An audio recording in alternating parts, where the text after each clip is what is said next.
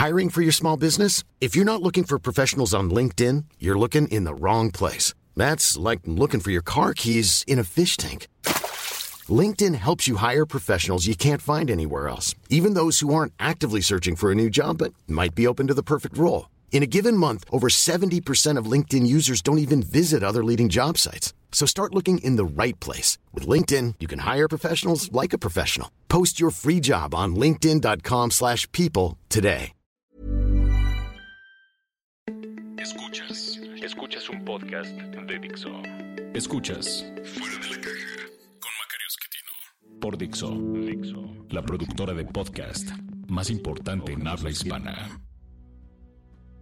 Bienvenidos, esto es Fuera de la Caja. Yo soy Macario Esquetino, esta es la emisión número 66 de este podcast. Es una emisión par, nos toca hablar de estos temas eh, que no son coyunturales y en esta ocasión quisiera responder a una solicitud de uno de ustedes que me preguntaba o me comentaba vía correo electrónico de por qué no hablar un poco sobre la Revolución Mexicana y su efecto sobre el México del siglo XX. Usted recordará, yo escribí un libro al respecto respecto, eh, se llama 100 años de confusión y apareció originalmente en 2007, hay una reedición ahora con editorial Paidós en 2016 me parece, y bueno, es un libro en el cual eh, yo planteaba eh, mi hipótesis de qué fue lo que ocurrió durante el siglo XX en nuestro país. Mi conclusión tiene que ver con que no, no creo que la Revolución Mexicana sea un hecho histórico, sino una reinterpretación posterior de una serie de guerras civiles que no tenían una lógica en particular. Eh, fue una lucha por el poder como resultado del envejecimiento de Porfirio Díaz, que no necesariamente tenía como objetivo lograr lo que al final se alcanzó, que fue una construcción de un régimen eh, autoritario corporativo durante el sexenio de Lázaro Cárdenas, es decir, eh, prácticamente 25 años después de lo que llamamos estrictamente la Revolución Mexicana. Este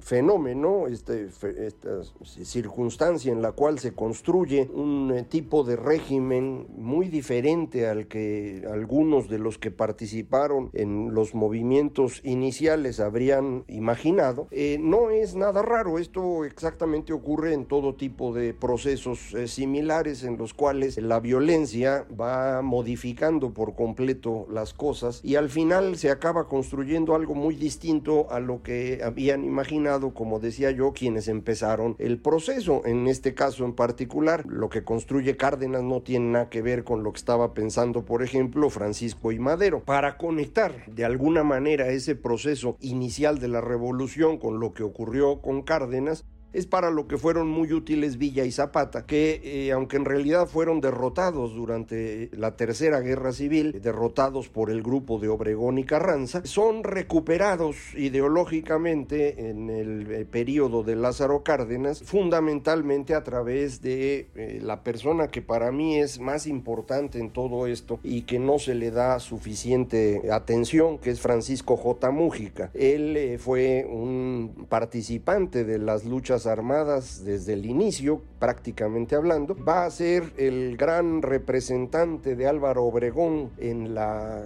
creación de la Constitución, de la Constitución del 17. Él se va a hacer cargo de la presidencia de la Comisión de Constitución, que es la que coordina todo el proceso y es quien va a ir orientando a este documento a una postura muy diferente a la que Venustiano Carranza imaginaba. Venustiano Carranza realmente lo que quería era la recuperación de la Constitución del 57, con algunas modificaciones eh, menores, mm, sobre todo para fortalecer más al Poder Ejecutivo, que era lo que a él le importaba. Eh, sin embargo, eh, sus representantes en, en, la Constitución fueron hechos a un lado por el gran grupo de obregonistas, que eran mucho más importantes, mucho más en número también, y el poder se lo queda este grupo encabezado, decía yo, por Francisco J. J. Mújica, que es quien va a modificar él directamente el artículo tercero constitucional para prácticamente eh, tener una educación socialista, no lo logra poner de esa manera en la constitución, pero sí lo hacen posteriormente, ya cerca del sexenio de, Cárdenas. Francisco J. Mújica además es el eh, gran mentor del general Cárdenas, él es quien pues eh, lo termina de educar, hay que recordar que el general Cárdenas pues había estudiado nada más la primaria, no fue un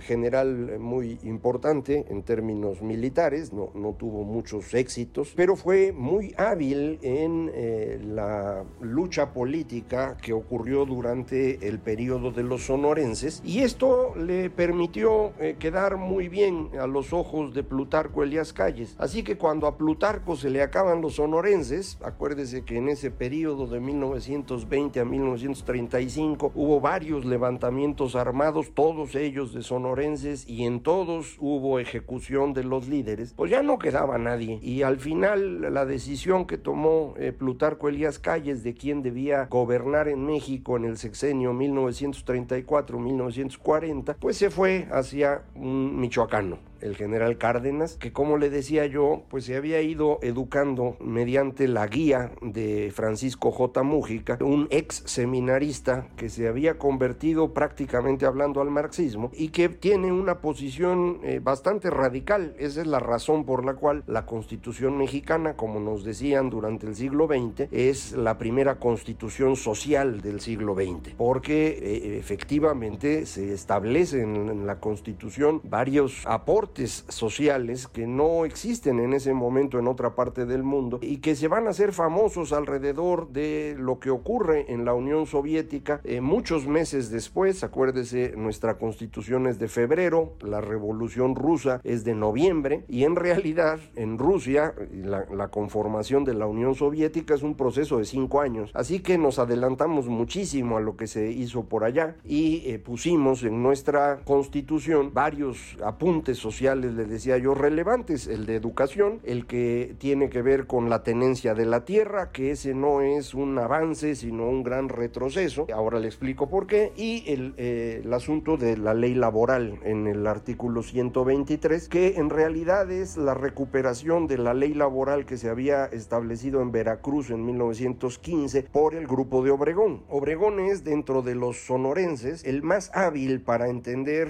las distintas posiciones de los actores políticos y él se da cuenta que si quieren ganar tienen que acercarse tanto a obreros como a campesinos que no eran tan agraristas durante la lucha armada, pero sí lo fueron durante el periodo de los obregonistas de los eh, sonorenses. Entonces, eh, en este eh, proceso, lo que va a hacerse es, insisto, ir incorporando estos temas que le dan al grupo de Obregón una gran fuerza, primero para lograr derrotar a Zapata, y Villa y llevar a Carranza al poder y después para derrotar a Carranza e instalarse ellos y ya cuando están sin nadie enfrente pues se destruyen los sonorenses entre sí y acaban entregándole el poder como decíamos a Lázaro Cárdenas quien va a establecer un régimen eh, pues lo más izquierdista posible izquierdista de esa época no confundir con lo de hoy que todo está hecho bolas sino con e-, ese momento del que estamos hablando acuérdense en los años 30 del siglo XX buena parte de los países del mundo están experimentando con regímenes corporativos, algunos de izquierda y otros de derecha. El nuestro es esencialmente de izquierda, pero todos estos regímenes corporativos se construyen bajo la lógica que inventó Benito Mussolini, una movilización permanente de la sociedad que muchas veces se convierte en violencia desatada, con una ideología que atraviesa toda la vida pública y con el poder concentrado en un centro único. Así es como Juan Lin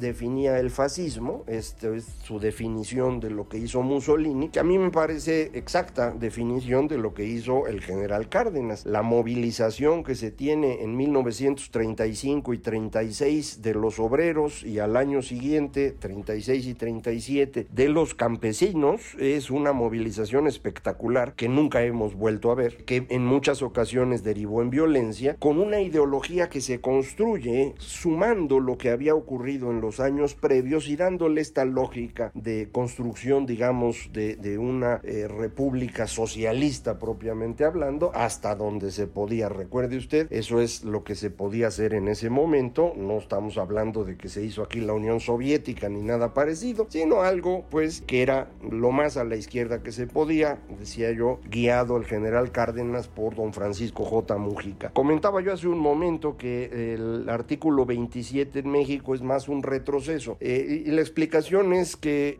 la idea del ejido que aparece en esta constitución es una idea propiamente de la España del siglo XVI. Así es como Felipe II entrega tierras a los, a los pueblos, estas tierras que están ubicadas afuera del pueblo, por eso se llama ejido. Exitus en latín significa lo que está a la salida. Y de ahí viene nuestro ejido, que es, insisto, una idea de allá, la propiedad social de la tierra para el pastoreo fundamentalmente en España y aquí se usa pues también para sembrar. Esto va totalmente en contra de la constitución del 57. Recuerde usted que la constitución del 57 busca destruir la propiedad social para generar propiedad individual y con eso un mercado. Esa fue la razón por la cual le quitaron a la iglesia y a las órdenes religiosas cantidad de tierras, también a otras corporaciones, las Fuerzas Armadas, por ejemplo, o a los pueblos, que fue lo que ocurrió durante el porfiriato y que explica eh, movimientos de algunos grupos, en particular el de Emiliano Zapata, pero también algunos otros grupos en, en el sur del país. El centro del país era una región más de ranchos que de haciendas, había haciendas, pero era más de ranchos,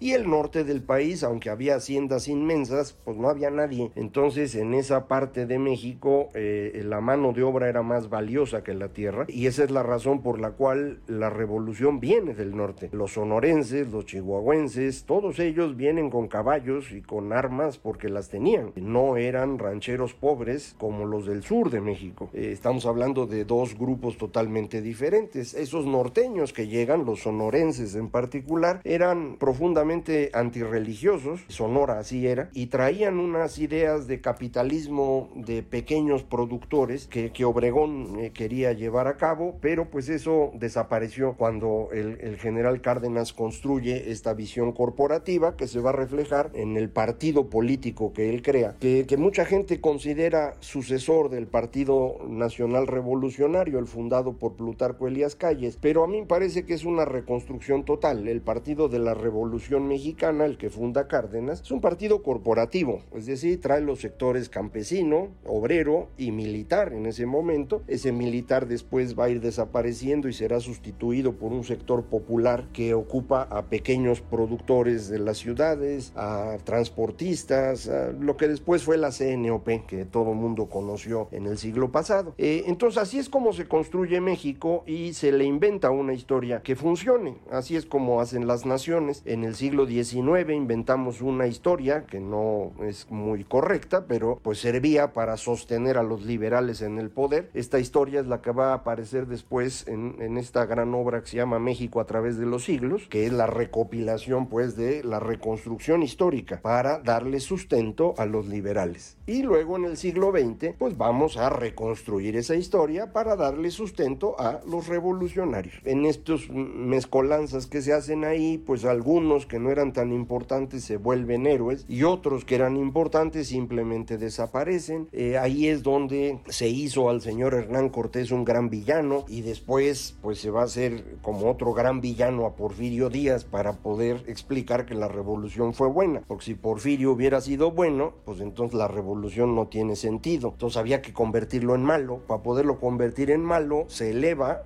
a Juárez a una posición que no merece y Porfirio pues se le pone abajo en una posición que tampoco merece. Pero estos reacomodos son normales, eso es lo que se hace para darle legitimidad a quien gobierna. Y eso fue lo que se hizo aquí en México para pues dar legitimidad al PRI. Y se construyó una historia ficticia que es la que nos enseñan en la escuela y nos la enseñaban para eso, para que nos la aprendiéramos y no le causáramos problemas al PRI. Esta historia se sigue enseñando y durante los eh, que fueron eh, dos sexenios que gobernó alguien que no era el PRI, no lograron, no quisieron, no pudieron, no sé, pero no cambiaron eso. De manera que se siguió aprendiendo en la escuela la gran importancia de la Revolución Mexicana, los grandes logros que tuvimos, que explican en buena medida la forma en la que el señor López Obrador puede comunicarse con los mexicanos. Eh, los dos están hablando de lo mismo, algo inexistente, pero que en su mentalidad es determinante. López Obrador sigue creyendo que durante el siglo XX México fue un éxito y ese éxito fue producto de la revolución que nos dio una organización corporativa que él está tratando de reproducir y nos dio una orientación económica muy nacionalista en donde los extranjeros y los empresarios son enemigos. Pues eso es lo que le dice a la gente, la gente eso aprendió en la escuela y le entiende muy bien. Entonces no es de sorprenderse la popularidad del señor López Obrador, en tanto que el discurso es perfectamente entendible para grandes grupos de población. Los que nos dedicamos a estudiar un poquito con más detalle las cosas, podemos no coincidir, pero somos poquitos, así que no, no tenemos mucha importancia. Dentro del grupo de López Obrador hay algunos historiadores o gente que le ha gustado la historia y que han eh, ido pues fortaleciendo el cuento, el mito, no solamente haciendo algunos libros por ejemplo, de Villa, que les gusta mucho, sino también tratando de desacreditar a quienes tenemos posiciones diferentes, simplemente porque, pues, con una posición distinta, lo que dice el señor López Obrador deja de tener sentido. Es decir, si usted no compró el cuento de la revolución que le contaron en primaria, pues lo que dice López Obrador no tiene ninguna lógica. Es decir, los datos indican que en el siglo XX México no fue un país exitoso. En los mejores momentos del siglo XX, que son de 19 1946 o 1940 a 1965, pues crecíamos igual que crecía el promedio del mundo, nada del otro distinto, nada muy, muy eh, adelantado. Y eh, a partir del 65, para mantener la tasa de crecimiento, lo hicimos con deuda externa, de manera que para 1982 este país debía la mitad del PIB, no hubo cómo pagar, tuvimos una crisis brutal que nos costó todos los años 80 recuperar. Y a partir del sexenio de Carlos Salinas se intenta una forma diferente de manejar la economía, que es a lo que López Obrador califica de neoliberalismo, y que consiste esencialmente en soltar las fuerzas productivas, el mercado, para que pues, podamos producir. Es en cierta forma similar a lo que se había hecho 100 años antes con los liberales, Juárez y Díaz. Por eso la facilidad con la que López Obrador llama neoporfirista a esta forma de, de intentar mover la economía. Tiene razón en eso, efectivamente son los dos momentos liberales de México, que alcanzaron para industrializar originalmente al país con Porfirio Díaz. El nivel de industrialización de México en 1910 es muy superior a cualquier otro país latinoamericano y de hecho nos alcanzó para pues, aguantar toda la revolución y, todavía un cacho más. seguíamos siendo todavía los más industrializados para, para los años 40 sin haber invertido en nada. Todo eso lo dejó Porfirio. Y el segundo intento de industrialización, que es el que hicimos a partir del Tratado de Libre Comercio, nos ha colocado como la economía más compleja de, de toda Latinoamérica. Pero no hemos logrado que eso beneficie a todos al mismo tiempo. Es un país muy grande y hay zonas en donde prácticamente no hemos logrado que estas ideas tengan éxito. En México, hoy, al sur del paralelo 20, es difícil encontrar personas que entiendan que el liberalismo económico es la única forma con la cual se genera riqueza. Eh, al norte es un poco más probable, pero al sur no hay. Esto incluye toda la Ciudad de México. Entonces, pues sí, todo lo que pasa tiene una explicación histórica y lo que hoy tenemos en México tiene en parte esta explicación histórica, esta, este cuento de la revolución que todo mundo se sabe y del cual eh, parte la legitimidad de López Obrador y también lo que hemos platicado en muchos otros eh, emisiones pares, este fenómeno global que nos está regresando a una época similar a la que hubo en los años 30, en donde la gente lo que quiere es vivir en una comunidad, no en un mercado competitivo en el cual la gente sufre. Quieren una comunidad donde todo el mundo va a ser feliz. Ya sabe usted, eso no existe, pero eso no quita que la gente lo quiera. A ver si podemos todavía antes de fin de año platicar un poquito más sobre este tema de la comunidad. De momento yo le agradezco mucho que me escuche como siempre. Recuerde Macario Esquetino, es Macario MX para encontrarme en eh, Twitter arroba Macario MX, correo electrónico macario arroba macario.mx y la página www.macario.mx y ya está funcionando. Muchísimas gracias, esto fue Fuera de la Caja.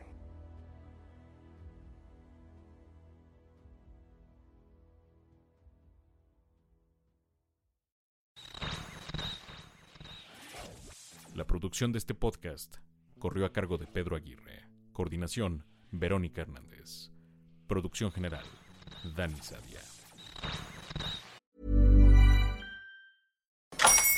Hola, buenos días, mi pana. Buenos días, bienvenido a Sherwin Williams. ¡Ey! ¿Qué onda, compadre? ¿Qué onda? Ya tengo lista la pintura que ordenaste en el ProPlus app. Con más de 6.000 representantes en nuestras tiendas listos para atenderte en tu idioma y beneficios para contratistas que encontrarás en aliadopro.com. En Sherwin Williams somos el aliado del PRO.